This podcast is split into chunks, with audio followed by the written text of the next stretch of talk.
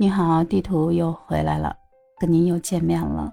时隔差不多快半个多月了吧？这么长时间，您肯定在问地图是不是从地球上消失了？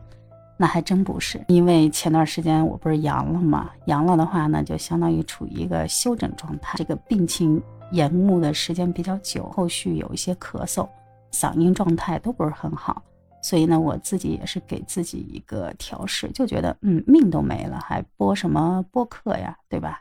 但是呢，这个东西是我的一个爱好。要说到这个二零二二年，每个人可能都已经在心里跟二零二二年正式做了告别，因为毕竟迈入到了二零二三年。二零二三年开年第一个月，大家都在那说，二零二三年要许什么愿望，要实现什么，又开始立下了 N 多的 flag。正如有的博主在那说的，可能我们的二零二三年呢，也跟我们的二零二二年差不多，还是每一天继续着在我们的生活轨迹上慢慢的打拼，慢慢的磨砺。你要说这个跨年，中国人讲究的都是团聚，好像现在在这个大疫情时代下，我们每个人呢对亲情看得比以前更重要。就好像很多人说了，二零二三年跨年呢，还是希望家人健健康康、平平安安。喜乐团聚，但是呢，总有一些遗憾可能留在每个人的心里。啊，二零二三年呢，我其实特别一直关注的一件事情，就是江西上饶盐山县致远高中胡新宇失踪的这一个事儿。胡新宇的父母还有他的舅舅，为了找孩子，去学校找校方，甚至最后还报了警。然后江西上饶公安和九江公安呢，也正式介入调查。截止到目前为止，也就是江西上饶警方给出了一个最正式的一个官方回复。上饶警方给出的官方回复是这样的：说目前呢，基本排除了跟校方有任何的联系。初步判断呢，孩子有厌学的情绪，不排除呢孩子有主动离校的可能性。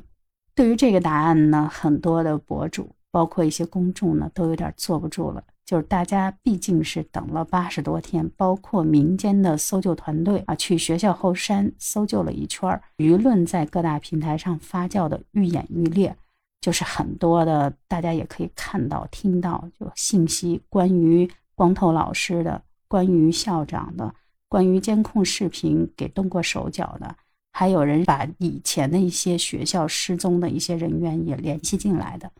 总之，怎么说呢？在这些舆论混杂的信息里边呢，公众可能呢就想知道一个真相，就是孩子是怎么失踪的。因为对于我们普通大众来讲的话，可能潜意识里边觉得孩子是在一个封闭式的学校，他离奇失踪了八十多天，校方呢通报，然后包括警方做了这么多的调查，竟然呢目前还没有实质性的一个进展。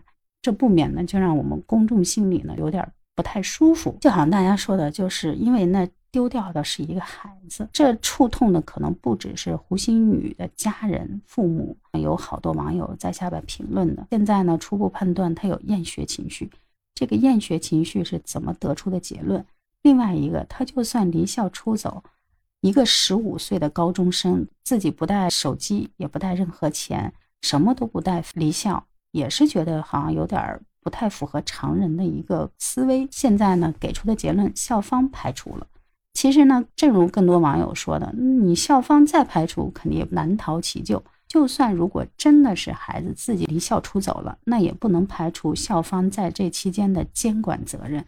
因为你号称的是一个全封闭式学校，孩子呢从父母这儿交到你学校，校方有不可推卸的看管和保护的责任。